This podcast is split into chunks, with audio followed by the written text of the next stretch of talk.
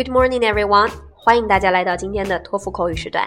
今天要为大家带来的是上一次刚刚结束的二零一六年五月二十二日托福考试口语部分独立任务的分享。本次考试和去年，也就是二零一五年九月十二日的托福考试的第一道话题完全重复，所以有不断练习并且有听我们每一次电台节目的小朋友们，应该都考得不错。那我们来看一下本次考试都考了什么样的话题呢？首先来看第一个，Task One 是一个三选一的话题，问的是了解一个城市的最好的方法。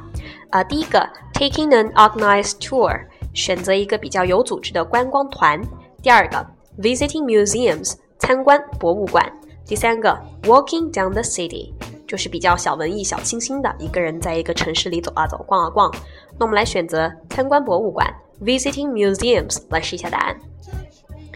Among the following options, I think visiting museums is the best way to know about the city. First of all, through visiting museums, I can know the history of a city. To know about the city is to understand the history of it. Like Beijing, a famous ancient city with a long history in China. It has an extensive and profound culture. In the museum, I know that it has experienced 25 dynasties for totally 5,000 years. Many local fine traditions and virtues have inherited by now, which influence the city and brought features to it, including the local food like roasted duck and the traditional architectural style like like quadrangle country yard. So one can never fully understand the city without knowing the history of it. And secondly, in the museum, I can have volunteered I mean volunteers to explain some history story happening in the past, which can help me better understand the culture and tradition. 好了，我们来看一下 Task Two。Task Two 问的是，啊、uh,，When a friend is coming to visit your place, do you prefer a surprise visit or to be informed ahead of time?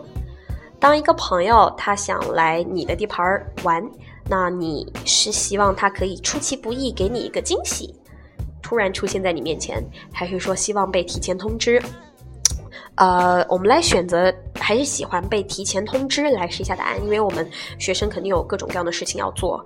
呃，OK，I prefer to be informed ahead of time, and I have two reasons to support my idea.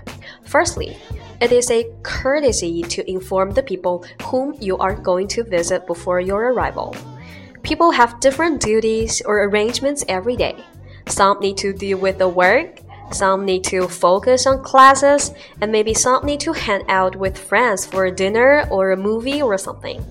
Therefore, an uninformed visit will bring a friend a mess in some degree. Recently, I had an unpleasant experience of being visited without being informed. Last week, I was rushing my th three research papers and I still had a lot of notes and reference to be reviewed. My sister Wendy paid me a surprise visit. She came to my school for a tour and visit, and she really desired me to be her company.